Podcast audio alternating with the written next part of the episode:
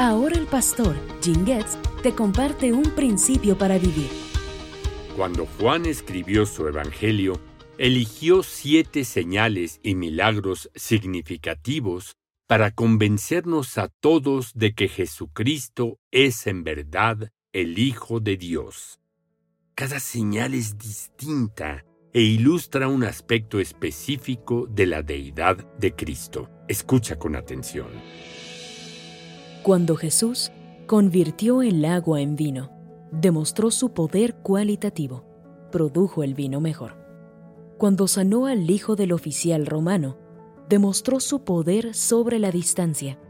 Jesús estaba en Caná y el hijo del oficial en Capernaum. Cuando Jesús sanó al hombre en el estanque de Bethesda, ilustró su poder sobre el tiempo. El hombre había estado lisiado durante 38 años. Cuando Jesús alimentó a los cuatro mil, demostró su poder cuantitativo, multiplicando los panes y los peces. Cuando Jesús caminó sobre el agua y calmó la tormenta, demostró su poder sobre la naturaleza.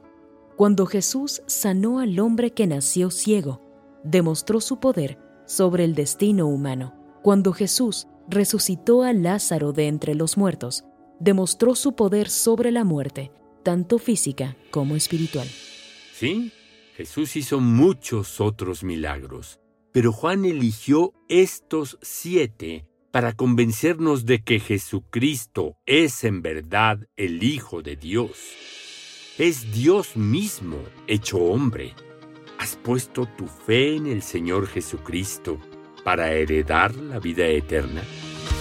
Este principio es parte de la nueva Biblia QR, Principios para Vivir, con 1500 videos y comentarios escritos por Jim Conoce más en bibliaqr.com.